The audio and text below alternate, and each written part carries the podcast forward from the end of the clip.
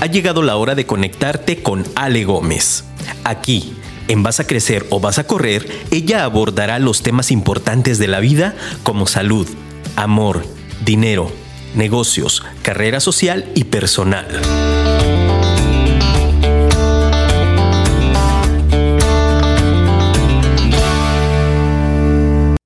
Detrás de cada niño pequeño que cree en sí mismo está un padre que creyó primero. Bienvenidos.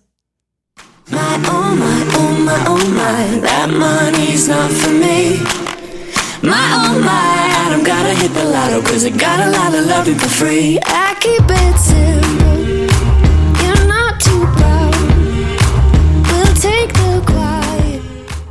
Bienvenidos, buenos días a este nuevo Vas a Crecer o Vas a Correr. Muy feliz de tenerlos, como saben, cada martes compartiéndoles temas que les van a ayudar a seguir creciendo, a tomar ese reto que yo les lanzo cada martes. ¿Vas a crecer o vas a correr? Y el día de hoy no pudiera estar de verdad, se los comparto más feliz porque es un tema que me inspira mucho y además con una persona que yo admiro mucho que en su momento me ha sacado de varios temas con mi hija Valeria, ustedes ya saben. Ella es la psicóloga Diana Gutiérrez. Ella es licenciada en psicología por parte de la Universidad del Valle de México y actualmente es miembro de la Asociación de Disciplina Positiva y miembro asociado del Instituto Latinoamericano de Estudios en Resiliencia Aplicada.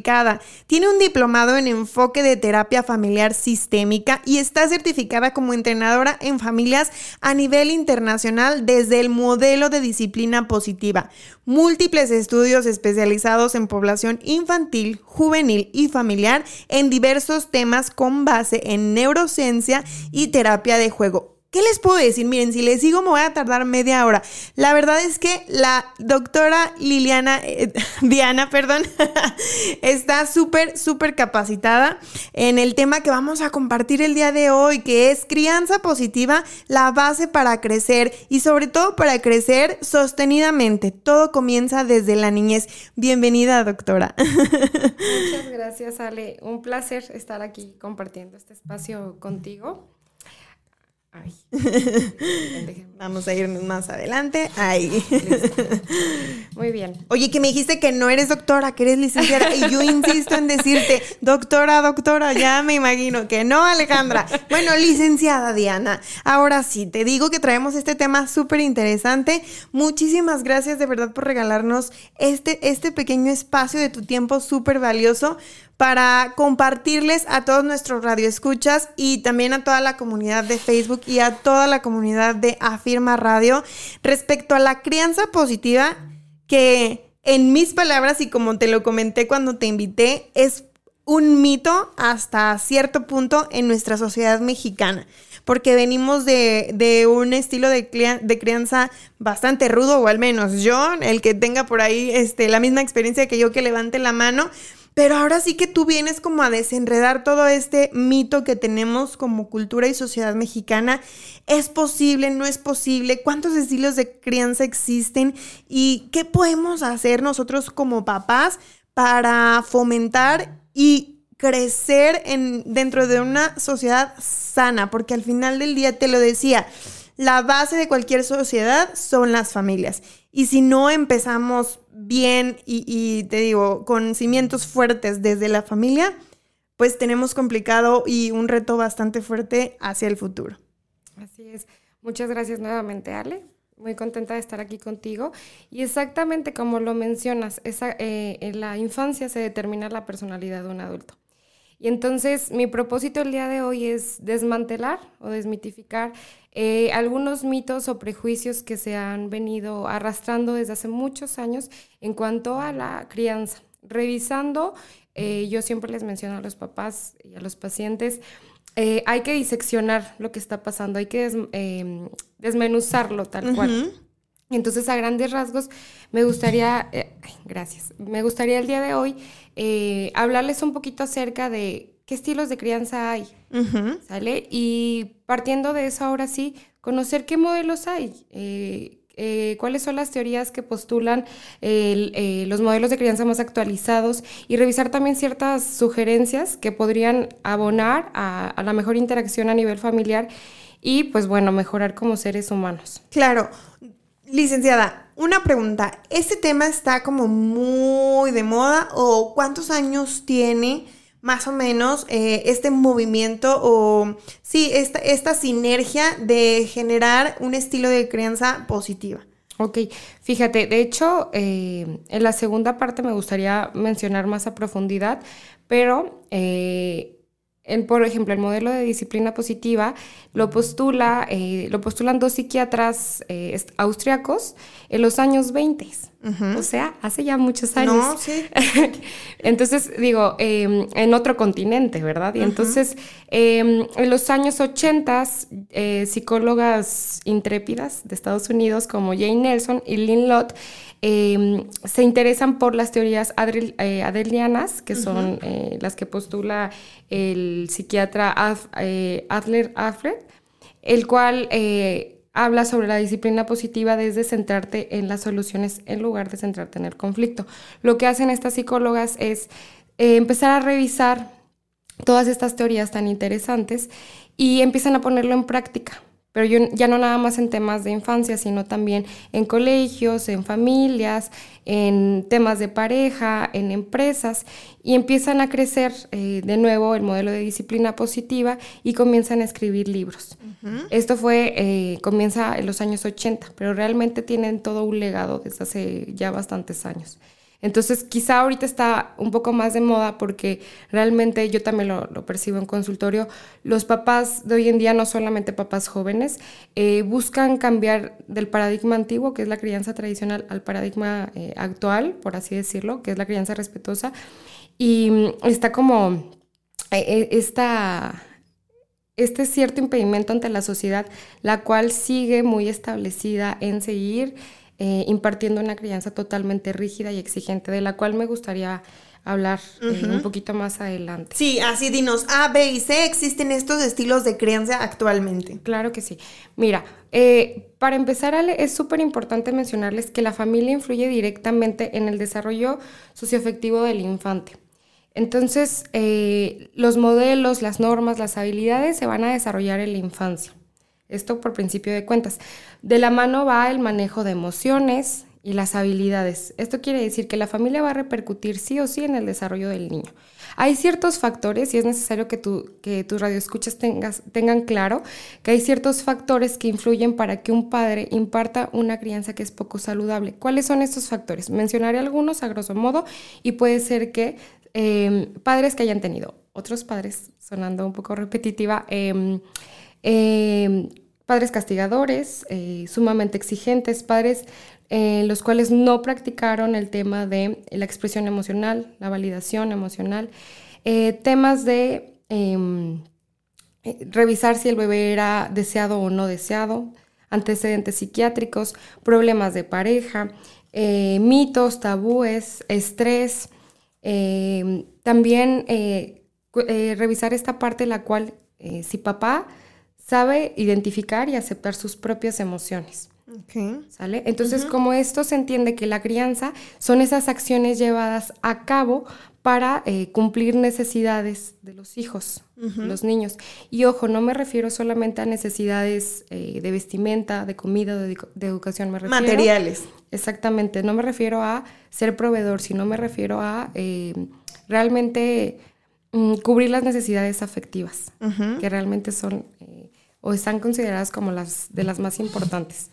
Ok, entonces en los bebés tenemos que cubrir como papás las necesidades materiales, pero también tenemos que considerar con bastante conciencia sus necesidades emocionales. Así es. Y de ahí eh, la diferencia entre un desarrollo sano y otro que va a ser poco funcional, de lo cual hablaremos un poquito más adelante. Perfecto. Me gustaría empezar a hablar sobre el tema de em, el estilo de crianza exigente. Ok. Ok, que es este paradigma antiguo, ¿no? El que mencionábamos hace rato. Entonces es este que busca la obediencia ciega. Es ese en el cual em, está este dicho muy común de si no le duele no sirve.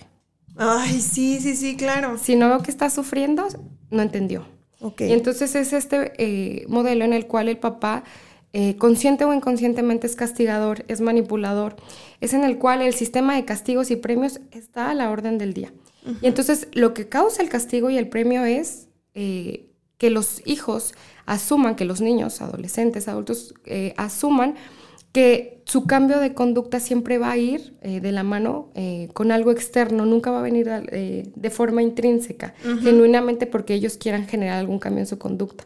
Porque desde chiquitos le enseñaron a em, siempre estar como em, manipulando ese comportamiento. Si haces tal cosa, te, te doy el dulce. Si haces tal cosa, te entrego el iPad. Ok. si te portas bien, te doy la paleta. Si te portas bien, te lleva al parque. Pero si te portas mal, no vas a tener nada de esas cosas que a ti te gustan. Exactamente. Y eso es una, eh, eso es parte de violencia, a final de cuentas. Ojo, la violencia no solamente es temas de agresión física, sino también agresión psicológica. Y entonces, ¿qué asumen los hijos? ¿Qué asumen las personas con papás así? Pues que quien los quiere los puede lastimar. Y existe algo que, que genera a nivel eh, mental, que es el doble mensaje. El doble mensaje eh, es una teoría propuesta desde el modelo sistémico familiar que se refiere a papá dice una cosa, pero hace otra. O sea, por ejemplo, yo te pego porque te quiero, hijo.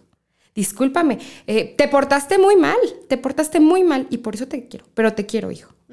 O sea, esa, em, esa incongruencia entre lo que digo y, y, lo que hago que genera demasiada incertidumbre, demasiada ansiedad en el niño y surge algo que propone el doctor Daniel Siegel, del cual hablaré más adelante, y la doctora Becky Bell, que se llama paradoja biológica. ¿Qué es lo que significa? Mi fuente de amor se convirtió ahora también en mi fuente de miedo. Híjole, y eso está grueso, pues, porque entonces en quien se supone que yo debo de confiar, me puede lastimar. Y, permito que me lastime. Claro, porque está muy marcado también en este estilo de crianza que no hay límites. Los papás que, implementan esta crianza, quizá de forma inconsciente, inconsciente te van a decir, eh, claro que establezco límites, porque quizás su conceptualización de límites es, hago, tienes que hacer lo que yo quiero porque soy tu padre y porque tengo... Acabas de decir una frase que yo creo que al 99.9% de la sociedad mexicana nos hace mucho eco. Oye, no quiero, tienes que hacerlo. ¿Por qué? Porque soy tu padre. O sea, no existe otra explicación. ¿Sabes? Y nada más porque soy tu padre. Creo que a mí personalmente o porque soy tu madre, sí es una de las frases que todavía no, no logro y con las que tengo un conflicto. O sea, no, no es posible que solamente porque soy tu madre. Y te lo digo desde, desde un punto de vista de hija y desde un punto de vista de mamá. O sea, ¿cómo te explico qué es lo mejor para ti? Pues porque soy tu madre. es la más fácil. Sí, exactamente. Y fíjate, Ale, precisamente siempre se los menciono a los papás. Creo que de hecho alguna vez lo mencioné, te lo mencioné también. el, el tema de eh, lo más fácil es, este estilo de crianza. Es el que de forma impulsiva es el que sale y, sale desde, desde, la parte más profunda del cerebro, que es la parte reptiliana de la cual hablaré en un momentito más. Y entonces eh, vamos a ir diseccionando el por qué.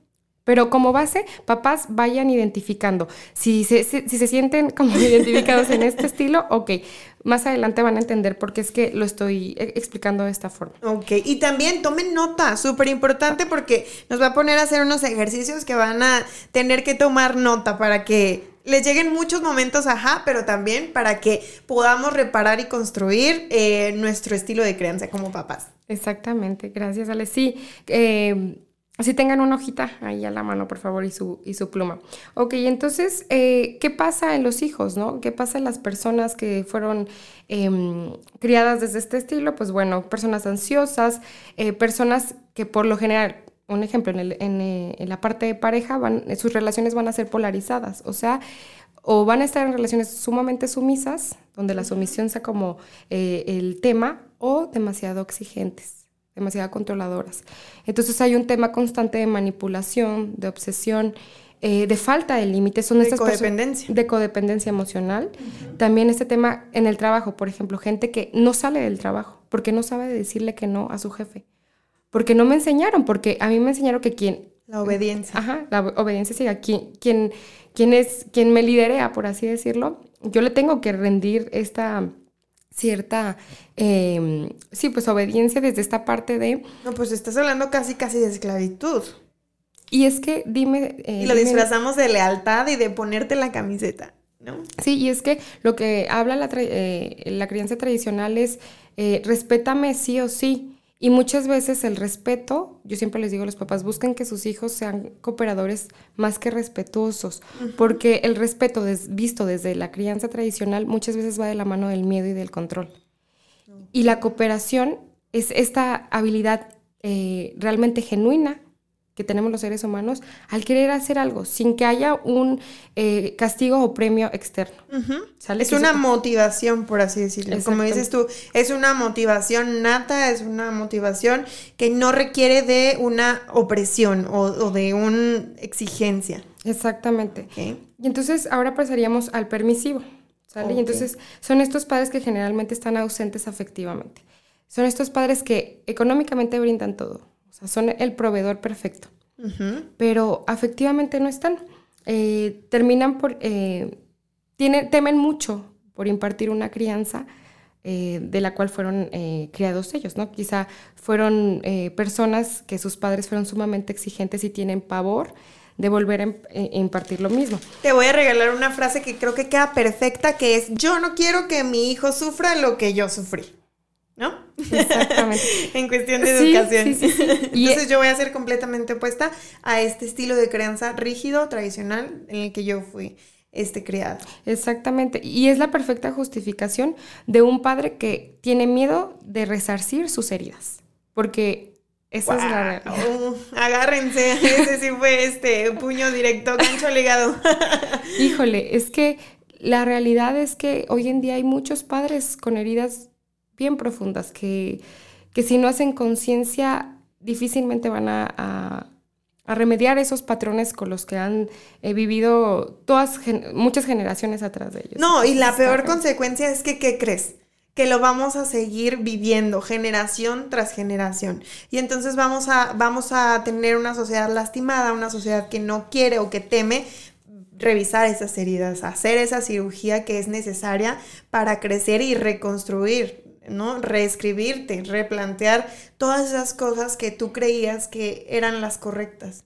Entonces, qué bonito hacer esa limpieza y qué bonito que como papá te des el tiempo de ahora que estás escuchando a la doctora Diana, licenciada Diana, me autocorregí, este, puedas em, hacer esta introspección para romper esos, esos eh, cadenas, esos paradigmas, ese estilo de crianza que, que te tocó a ti, o sea, ya te tocó. Y el pasado no lo podemos cambiar, pero ¿qué crees?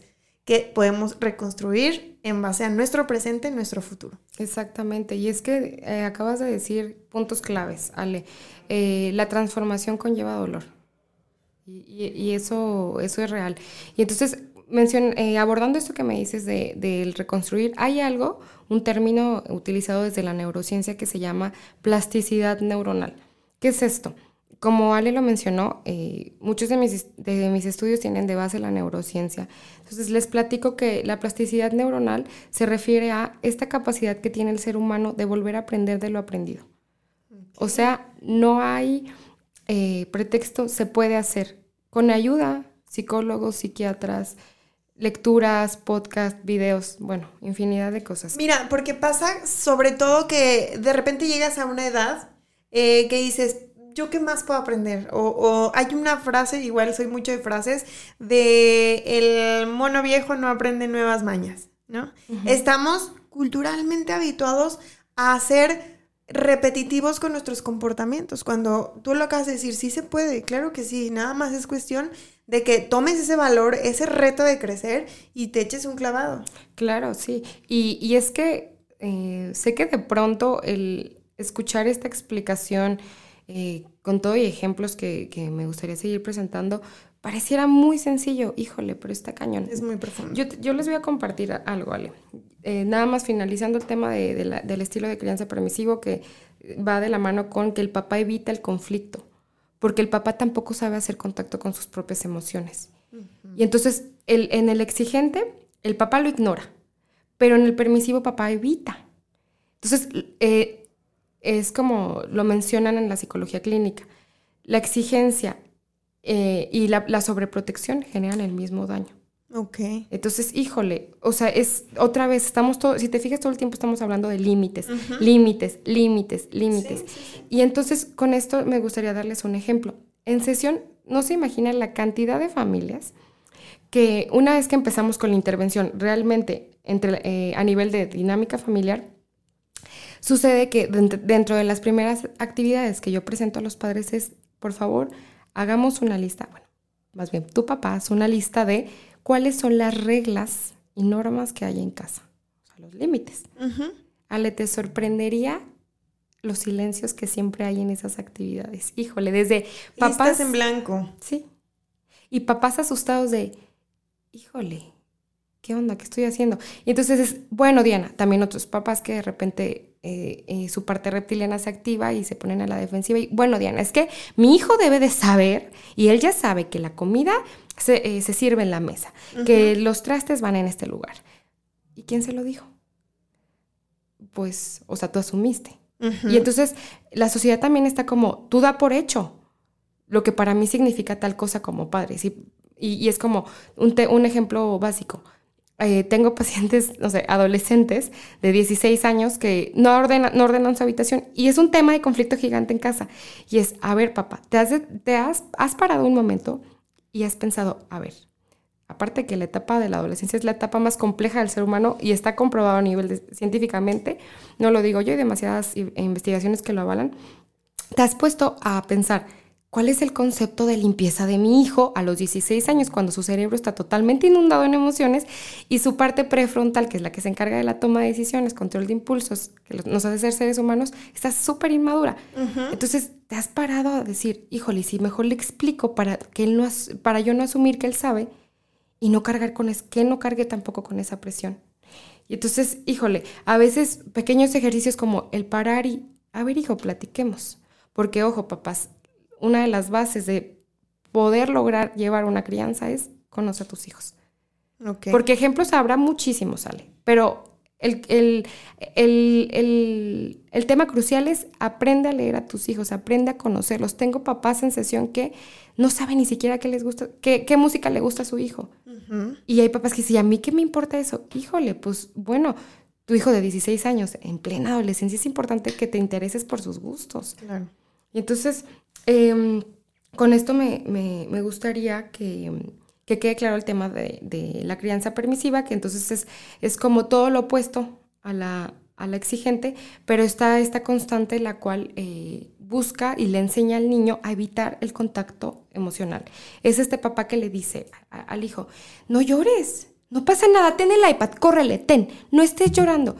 Híjole, y ojo, papás, yo les voy a compartir algo. Está comprobado que si en edades tempranas siempre te entrenaron para que tú evites hacer contacto con tu, emoción, va a haber más probabilidades de que, por ejemplo, eh, haya un consumo de sustancias a una corta edad.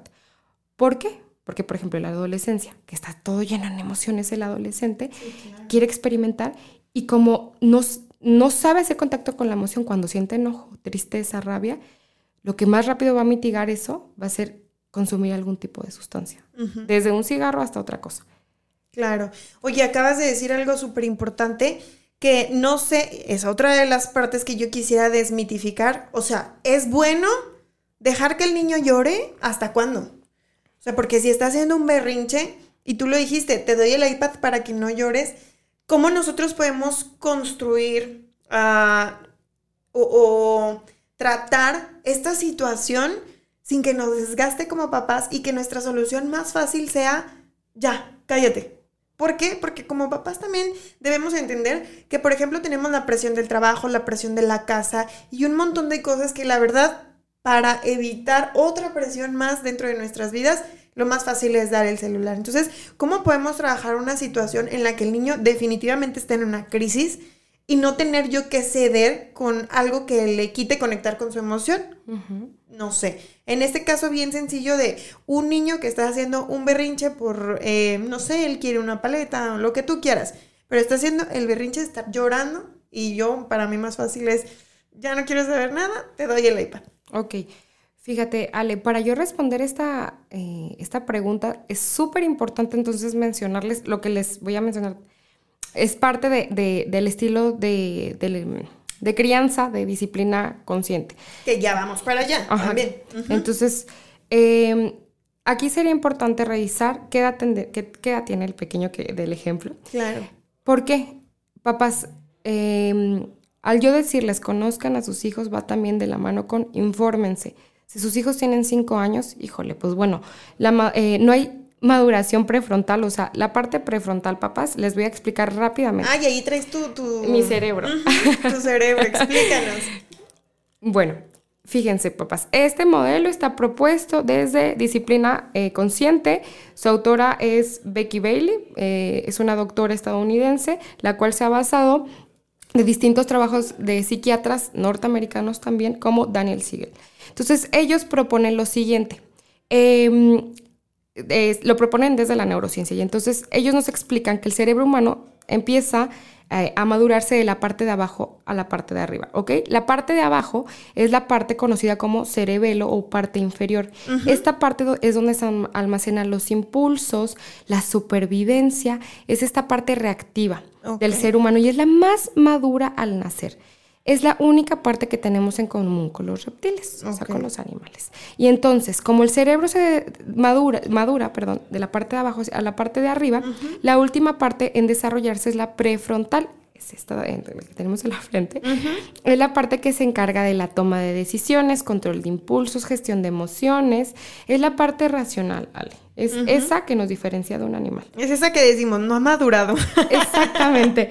Y fíjate, Daniel Siegel según sus investigaciones, eh, nos comparte que el cerebro humano se termina de desarrollar hasta los 25 años de edad. ¿Qué tal? Así es que si alguien tiene menos de 25 años, niños no han madurado. Sí, y, es que, ¿de qué depende un sano desarrollo cerebral? Bueno, no nada más es cuestiones de comida, eh, de educación, sino contexto afectivo. Okay es definitivo. Y entonces, si, retomando el ejemplo. Cinco años, está haciendo un berrinche. Si está haciendo un berrinche, ok, papás, comprender que, ok, a los cinco años no hay un control de impulsos. No hay control de impulsos. Y entonces a esto papás me dicen, entonces que no le pongo límites. No, no, no. A ver, una cosa es el límite y otra cosa es ver el comportamiento de tu hijo más allá. Exacto, más allá de la conducta parental. Siempre les pongo de ejemplo a los papás esta metáfora de los seres humanos somos un iceberg. Lo que vemos en la punta de, de, los... Perdón, lo eh, visible. ajá, lo visible, o sea, esta, esta parte visible del, del hielo en el océano, en la superficie, es esa conducta aparente de cualquier ser humano. Lo que está mostrando el niño en el momento, por ejemplo. y, lo, y todo el origen real de su comportamiento es esa parte gigante que a lo mejor, si pudiéramos verlo, nuestros ojos no nos alcanzarían. O sea, el origen. ¿Y cuál sería el, el origen, por ejemplo? Bueno, a ver, papá, aprender a ver los comportamientos de tu hijo, sea un niño, sea un adolescente, con benevolencia. El principio de benevolencia se refiere a ver las cosas con empatía. Y entonces, ok, a ver, desmenucémoslo. ¿Está llorando? Sí. Tiene cinco años. Obviamente está súper inmaduro a nivel cerebral. Sus impulsos y su parte reactiva, la parte reptiliana está, híjole. Si tú pudieras reaccionar desde la parte tradicional con, dejas de llorar o te voy a pegar. Y te prometo que va a parar. Y entonces ahí yo te preguntaría, ¿le estás enseñando una habilidad real para toda la vida? ¿O le estás enseñando a, cállate, tus emociones no cuentan? Si tú lloras así de, exacerbado, papá no te quiere. Y papás, díganme quién deja de querer a sus hijos cuando ellos están mal, cuando están pasando por un momento. Jamás. Jamás en la vida. No, jamás.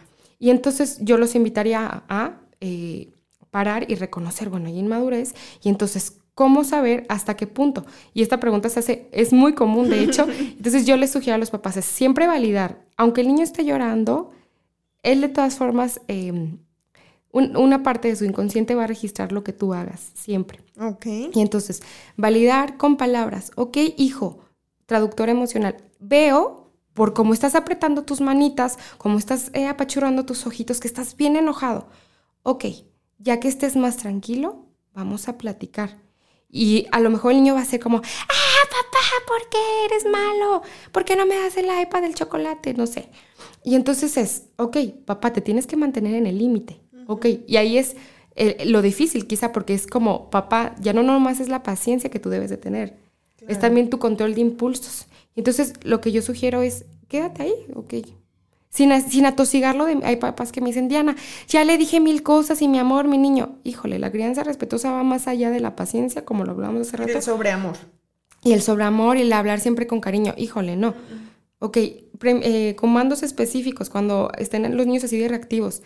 Aquí estoy y estás seguro. Y entonces me quedo frente a él y yo siempre pongo a los papás a hacer el ejercicio de respiraciones diafragmáticas, que no digas nada, solamente di que vas a estar ahí y sí acompáñalo. Imagínate, Ale, que, tu que tengas un problema con tu pareja, que tú estás muy exacerbada. Eso lo pongo en, el, en, la parte de adultos para que vean que el tema de la crianza respetuosa no solamente es en la parte infantil. Oh, no.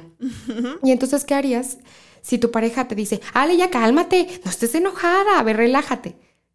¿Crees que funcionaría? No. Al contrario, dirías, híjole. Me enciendo más. el niño es igual. Solo que tenemos como la idea. Cállate tú.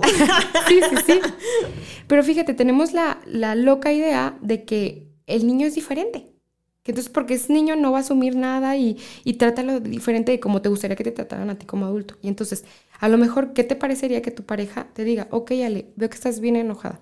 Yo me voy a esperar aquí hasta que estés más tranquila y entonces después hablamos, ya que tú estés más estable para que surja ese enfriamiento, que lo proponen desde disciplina positiva, que es, no es evitar, no es distraer, es solamente eh, dejamos que la parte reptiliana otra vez se vuelva a su lugar para que la parte prefrontal Oye, que de estar de un león se convierte otra vez en gatito. Sí, exacto. Fíjate, Daniel Siegel dice, cuando los papás tienen un conflicto con el niño de seis años, pareciera que el panorama es Godzilla contra Godzilla. Y entonces yo les pregunté a los papás, ¿cuántos niños había en la habitación? ¿No? O sea, pues claro.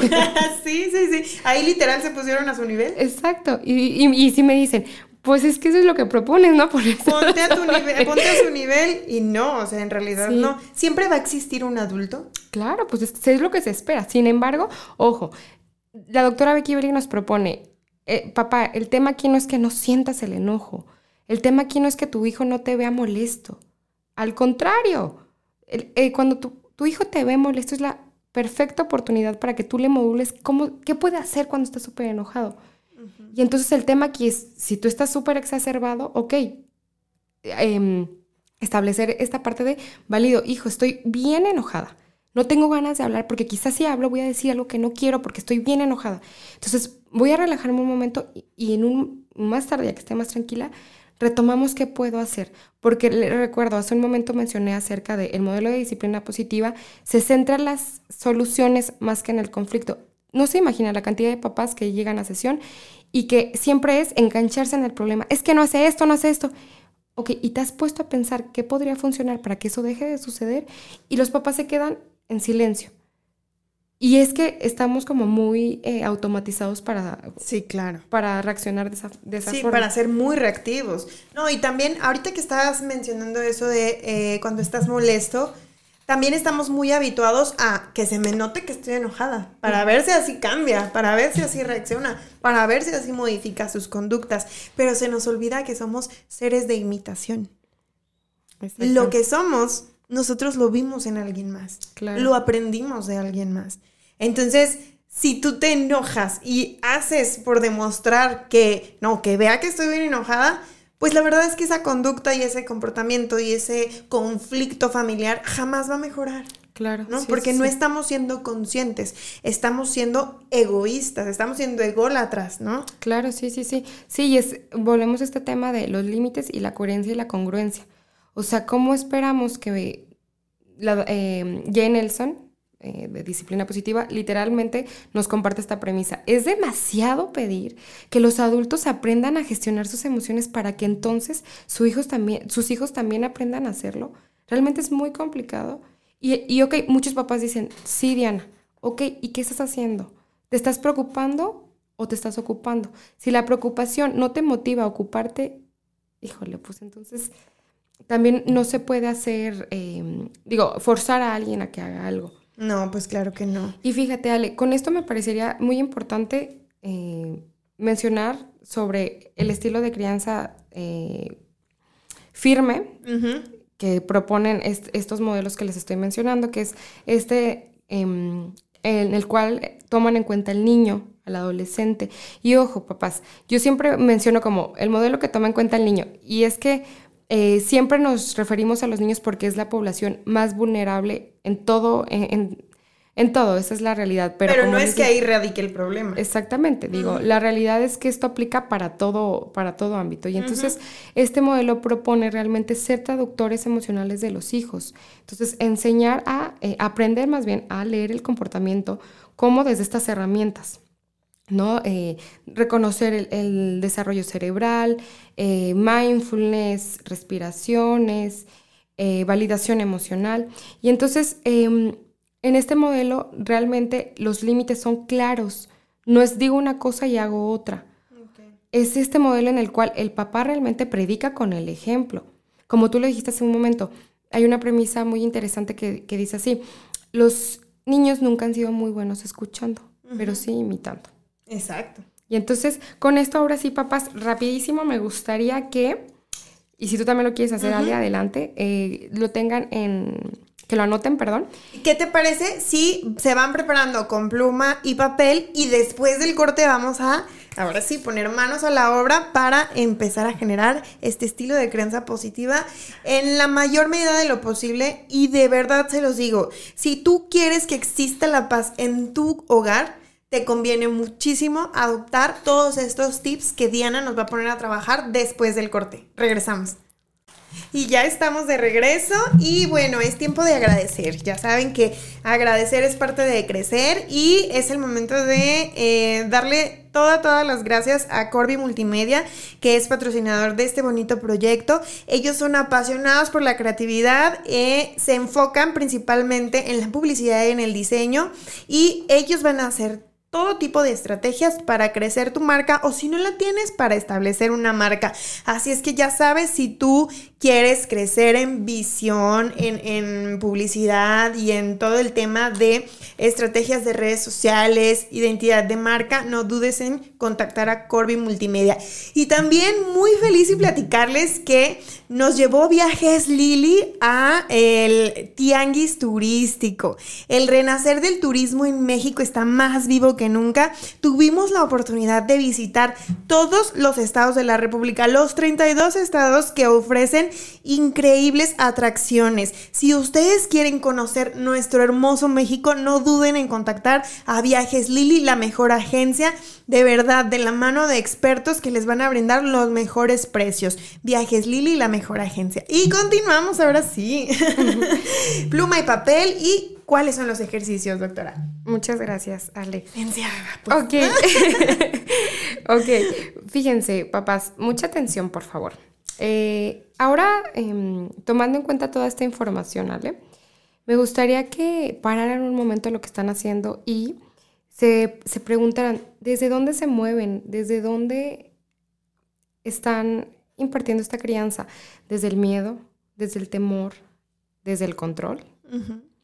esto, por una parte. Por otra parte, eh, me gustaría que mm, hiciéramos una lista en la cual eh, pusieran punto por punto qué características les gustaría que su hijo, su hija, sus hijos tuvieran en 15, 20, 30 años. Hablas de características de comportamiento.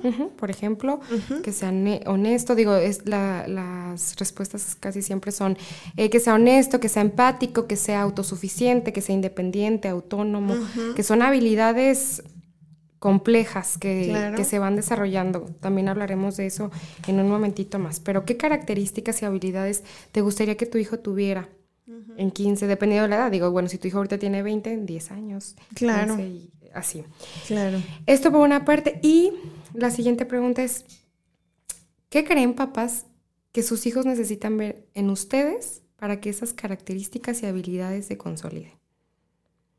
¿Ok? Porque imposible separar eh, la educación y el ejemplo de, realmente la personalidad de un individuo. Como les dije, en la infancia se determina la personalidad de un adulto. Si bien en la adolescencia y en la etapa adulta, claro que se concretan y se consolidan muchos eh, rasgos de la personalidad, pero la, la infancia, papás, es fundamental. ¿Sale? Claro. Y entonces, Eh, me gustaría ahora sí hablar acerca del modelo de disciplina positiva y disciplina consciente. Como les mencioné, el modelo de disciplina consciente eh, tiene como base eh, modelos neurológicos. Es este modelo que les, donde les explico el tema del desarrollo cerebral. cerebral perdón. esto lo propone la doctora Becky Bailey y el doctor Daniel Siegel. Este modelo está aprobado a nivel de la Secretaría eh, de Salud de Estados Unidos. Ok. ¿Sale? Su objetivo como tal es el desarrollo de habilidades eh, en las etapas tempranas. Ok. Y entonces tiene como, como base valores en específico como el amor, el respeto, la, eh, responsabilidad, la disciplina. Daniel Siegel nos comparte algo, nos comparte, perdón, algo muy interesante y es lo siguiente. Díganme, papás, y dime, Ale, si, si si lo has escuchado alguna vez y es, ay, está chiquito. No, no, Déjalo, está chiquito. Es una frase de mi suegra que le mandamos saludos y también a mi cuñado, el chiquito que ya tiene 28, 29 años. Entonces, ya sabes, ¿no? O sea, está chiquito, no va a entender. no, no, no pasa nada. Le das ese permiso. Ajá, exactamente. Le cedes. O esta parte de... Eh, mm, piensas que no va a pasar nada si el niño escucha, ve o si ejerces un maltrato con ellos. No pasa nada, está chiquito. Y les voy a compartir el día de hoy algo bien interesante, papás. Acuérdense que esta información es realmente actualizada. es muy diferente eh, revisar información de hace 50 años a la información que, está actualizada en literal los estudios 2021. Y entonces es, hay algo que se llama memoria implícita. ¿Y a qué se refiere eso? Bueno, eso es eh, todo lo que, lo que la persona, bueno, el pequeño viva desde los cero años de edad, o sea, desde que está en la pancita de mamá, hasta los cinco o seis años aproximadamente, todo lo que registre ese pequeño individuo se va a quedar ahí. Y entonces al paso de 20 años, 25, 30 años, lo que va a pasar es que eh, va a surgir algo que se llama amnesia infantil. Ok. O sea, el individuo va a olvidar lo que vivió en esos primeros años de vida. Presente, no me acuerdo de nada, doctora. No me acuerdo de nada. ah, fíjate. Sí, sí, sí porque estás sufriendo amnesia infantil. Lo que sucede es que tu cuerpo, y de forma inconsciente quizá, vas a buscar situaciones que te hagan sentir las mismas sensaciones que pasaste los primeros años de vida. Entonces imagínate qué importante y qué peligroso eh, el descuidar hasta los pequeños detalles, ¿no? Y, podría dar muchos ejemplos. Con esto eh, la intención es, papá, date cuenta que no podemos subestimar el que el niño está pequeño y que no entiende. No, el niño comprende desde sus recursos. Oye, doctora, me voy a regresar poquito porque me quedé en shock. O sea, ¿qué quiere decir que si en esos primeros cinco años de vida el pequeño experimentó violencia intrafamiliar, va a buscar a sus veintitantos después en su vida adulta situaciones que le traigan esa sensación? Hay muchas probabilidades. De hecho, fíjate, Ale, mencionando esto, hay muchos estudios que igual eh, los postula mm, Daniel Siegel, em, en el cual eh, se ve las tomografías de, cerebros de niños de tres años. Entonces, un niño de tres años que sufrió, ha sufrido mucha violencia psicológica em, y física, eh, muchas carencias y la comparación de un niño de tres años que vive una crianza respetuosa, saludable, con límites. si, observadas la impresionante diferencia, o sea, el cerebro del niño que ha sufrido violencia está súper chiquito, muchas partes que deberían de estar ya más, más maduras, eh, muchas, em, muchos esquemas neuronales que se supondría que ya deberían de estar consolidados, están aún muy prematuros. Entonces, ¿qué significa esto? Violencia, falta de límites, falta de rutina, lo que va a traer es también un desarrollo em, poco eh, funcional para, el pequeño. Y ojo, papás, sí existe el tema de la plasticidad neuronal que nos habla de que, bueno, puedes volver a aprender de lo aprendido y demás, pero lo que quizá no se maduró en etapas tempranas, difícilmente se va a madurar en edades adultas.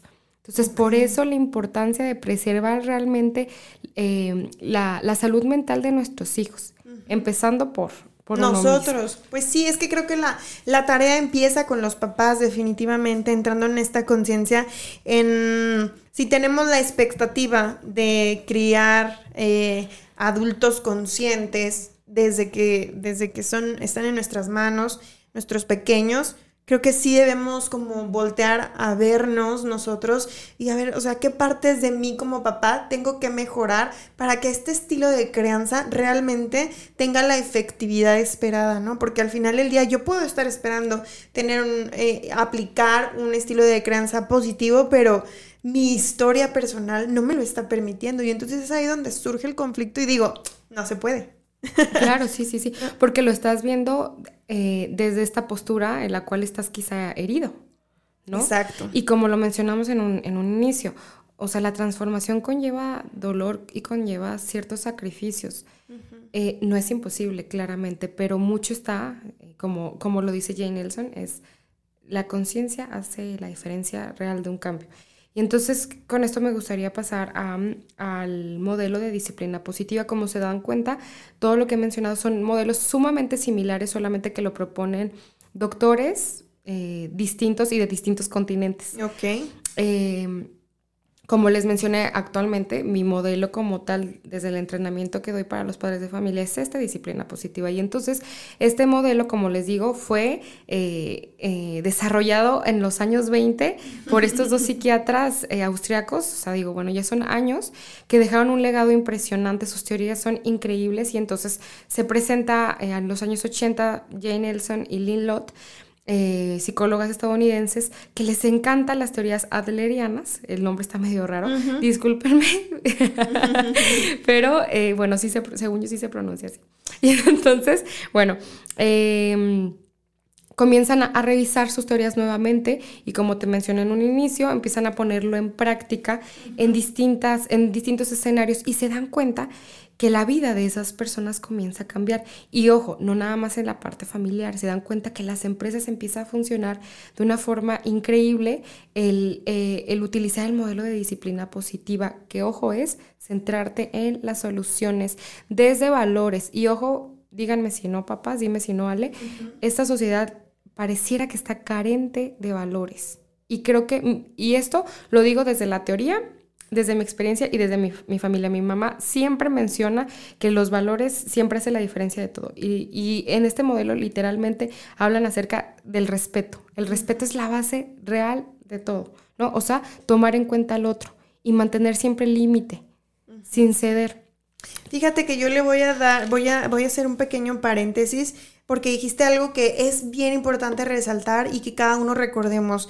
Si bien es cierto, todos creemos que esta sociedad mexicana está carente de valores, pero yo creo que no. Yo creo absolutamente todo lo opuesto. Creo que esta sociedad tiene valores firmes. Sin embargo, sí tenemos muchos mitos. Entonces, en muchísimas, eh, en muchísimos rubros, los valores son tomados como debilidad. Entonces los mantenemos ocultos. Pero definitivamente yo creo que esta sociedad mexicana tan hermosa que tenemos, sí existe el tema de los valores. Sin embargo, creo que tenemos que reconectar con ellos y llevarlos con la frente en alto, portarlos con la frente en alto. No es una debilidad ser amoroso, no es una debilidad ser respetuoso, no es una debilidad llevar contigo tus valores, vivirlos y externarlos a la luz del día. Sí, claro, y definitivamente. Y es que Em, quizá em, lo vemos por, mm, o más bien, desde, desde qué perspectiva la familia está educando a los hijos. Definitivamente. ¿no? Si lo estamos viendo desde esta parte de un padre permisivo, quizá sí va a haber una falta, una carencia de valores, ¿no? Porque porque quizás su concepto es, eh, le, le, entrego todo a mi hijo y no hay límites y por ende no va a haber respeto. Claro. Si una cosa es, em, establezco el límite, porque ojo, el límite, siempre le digo a los papás, el límite es amor. El límite no es eres un mal padre. Ya ves que hace un momento, cuando antes de que empezamos la transmisión, yo te mencionaba cómo está eh, muy estigmatizado el tema de, en el antiguo paradigma, eres un buen padre si tus hijos te obedecen en el momento, si hacen las cosas que tú quieres en el momento, y eres un mal padre si tu, tu hijo no te obedece. Es un desobediente. Si es un desobediente. Y ojo, ahora espero que con eh, esta información que les he brindado haya quedado claro que va más allá de eso. Un adolescente de 17 años, lo más seguro es que en su proceso de individuación no va a buscar eh, tener mucha afinidad con papá. Y eso no quiere decir que tú seas un mal padre. Claro. Y entonces comprender ese desarrollo. Incluso va a buscar desvincularse lo más posible, ¿no? Porque está, está buscando su propia identidad y no es malo. Exacto. Pero para los padres a veces es difícil. Yo pienso que, que mucho depende el impartir los valores desde la perspectiva que tengan los padres. Y que, ojo, yo lo menciono desde esta parte de, que hay mucha inconsciencia los papás a veces no se dan cuenta. Y ojo, algo que también siempre, siempre mm, busco dejar en claro, que olvidé mencionarlo, es, esta información tiene como objetivo em, eh, quitar culpas, estos mitos, porque yo sé perfectamente que la, la maternidad y la paternidad muchas veces se vive con culpas. Y entonces el tema aquí no es culpa a tu padre porque hizo, a ver, o sea, anteriormente no se conocía esta información que ahora se está brindando. Tus padres hicieron todo lo que pudieron con lo que tuvieron. Pero hoy en día, hoy, 23 de noviembre del 2021, híjole, tenemos muchas herramientas que podemos utilizar. La información más a la mano que nunca. Claro, y yo eh, escucho mucho, Ale, que eh, lo que les mencionaba hace rato de, es que Diana, ya la crianza respetuosa no es para mí. No, ya pasando este tema de los mitos. No es para mí porque no, yo ya le hablé bonito, ya le hablé con amor y, volvemos a lo mismo, va más allá de eso. Eh, una de las sugerencias que les brindo es aprende a conocer a tu hijo, revisa las señales que te está dando. Cuando alguien ya explotó, el, origen no es que no está ahí, o sea, el origen ya eh, pasó, ya pasó. Ok. O sea, quizá no durmió bien, si estamos hablando de un niño chiquito, no durmió bien, un consumo excesivo de azúcar, si es un adolescente, a lo mejor, bueno, eh, tiene problemas con su sentido de pertenencia. ¿Qué es el sentido de pertenencia? Es esta, eh, esta parte que se va formando desde los dos años de edad, que habla acerca de la individuación. Es esta, ese sentido en el cual el ser humano necesita sentir que forma parte de, de algún lugar, de algún grupo. De algo. Y, de, y que de ese grupo es importante, que su presencia impacta de alguna forma. Por eso la parte adolescente, la parte social muchas veces es súper importante. Entonces, papá, yo te invito, a ver, tu hijo, eh, sí, te contesta, pero a ver, esta es la conducta aparente, es la punta del iceberg, ¿qué está atrás de eso? ¿Por qué te está contestando? Exacto. Ver, los ojos, eh, ver el comportamiento con ojos de benevolencia. Híjole, papá, si, si logramos percibir eh, la dinámica, con esta parte de reconozco que mi hijo no es malo, o sea, no lo hace por eh, manipularme. Que ojo, hay situaciones que se pudiera prestar por creencias equivocadas, pero ahorita lo estamos hablando más desde esta parte empática, que me da la impresión que muchas veces falta. Te voy a decir algo que acabo como que me llegó la iluminación y dime si estoy eh, correcta o no, pero creo que también ayudaría mucho que los papás disminuyéramos las expectativas que tenemos de nuestros hijos. Porque entonces yo tuve un hijo para que sea extraordinariamente grande, que sea eh, la mejor bailarina, que sea el mejor jugador de fútbol, que sea súper inteligente, que no me repruebe ninguna materia, que pase todos los semestres con 10, que esté en el cuadro de honor todo el tiempo. Y entonces a ver, relájate, perdón la expresión, relájate un chingo. No es tu vida. Muchos de los papás vivimos otra vez, queremos vivir a través de nuestros hijos. Y no, ya, ya lo que tú hiciste, si fuiste burro en la secundaria, fuiste burro en la secundaria. No, no, tu hijo no tiene que ser extraordinario porque tú quieres que así sea, ¿no? Entonces creo que esta parte de las expectativas que ponemos sobre nuestros hijos se convierten al final en una carga. Y es lo que va torciendo un poco su comportamiento. Y es donde la disciplina consciente, la crianza positiva, pues no, por más que lo quieras, no funcionan, ¿no? Por todas estas expectativas que nosotros ponemos sobre nuestros hijos. Sí, claro, y acabas de tocar un tema, híjole, súper, súper, súper importante y es real. Entonces es como generar esta conciencia para adaptar esas expectativas a algo real. ¿Qué, ¿Qué podría servirles, papás? Parar un momento y generarse los siguientes cuestionamientos. Lo que voy a hacer, ya sea eh, si, si tu hijo reaccionó, hizo algo que no te parece, lo que, voy a, lo que yo voy a hacer, voy a impartir como padre, le va, le va a dar a él una herramienta a corto plazo, ojo, a corto plazo. Si la respuesta es sí, ok, espérame y ahora hazte la siguiente pregunta. La, eh, lo que voy a impartir va a dejar una habilidad a largo plazo. Si la respuesta es no, por favor, papá, detente. Evítalo. Evítalo. y, y, es como, mm, yo siempre les menciono a los papás, eh, es importante, importante enseñar y predicar que somos seres que no somos perfectos. Dentro de, es como el yin y el yang, ¿no? O sea, dentro de todo lo maravilloso que tenemos como seres humanos, hay un tinte que no es tan agradable. Y dentro de todos los defectos que también tenemos, porque es importante también reconocerlos, hay algo muy bueno y valioso en eso. Y entonces, reconocernos también como seres vulnerables. que a veces es difícil porque es como yo como padre no me puedo quebrantar ante mis quebrantar, perdón, ante mis hijos, pero muchas veces eso da mucho mayor credibilidad. Totalmente. De los hijos hacia los padres. Totalmente. Y bueno, licenciada. ya iba con la... Se nos ha terminado el tiempo. Y quiero abrirte la invitación para que no sea la última vez que nos visites. este tema da para 10 programas más, sinceramente, y lo tocamos muy por encimita. Así es que si ustedes quieren escuchar de algo específico, por favor escríbanos y nosotros atenderemos esos temas. Por lo pronto el día de hoy, de verdad, yo sí te quiero agradecer enormemente, insisto, haber compartido tu valioso tiempo con nosotros, conmigo, pero con toda la comunidad de Vas a Crecer o Vas a Correr. Y te esperamos muy, muy pronto. Papás, de verdad si ustedes se encuentran en una encrucijada o de repente ya sienten ese, esa sensación que les va subiendo por la espina dorsal de que no pueden con su hijo y de que creen que pueden hacerlo mejor, no duden en contactar a un profesional como la licenciada Diana. Por favor, compártenos tus redes sociales, tus teléfonos para que te puedan contactar. Y mira, simplemente llámala para ver si lo estás haciendo bien y creo yo que todos, absolutamente todos, lo podemos hacer mejor. Y qué mejor que de las manos de una profesional de verdad con alma como Diana. Muchas gracias, Ale. Yo estoy encantada de estar aquí contigo y compartir este espacio con tus radioescuchas. Claro que sí, pronto estaré de nuevo aquí contigo. Les comparto mis, mis redes sociales.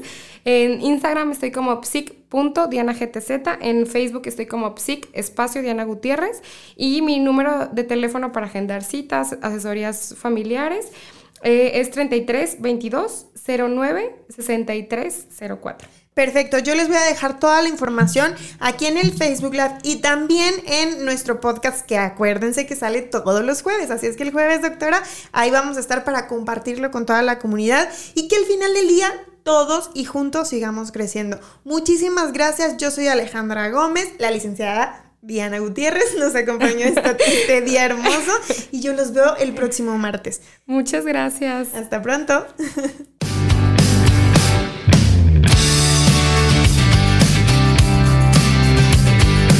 Hemos llegado al final. No te pierdas el próximo episodio el martes a las 11 de la mañana. Te esperamos.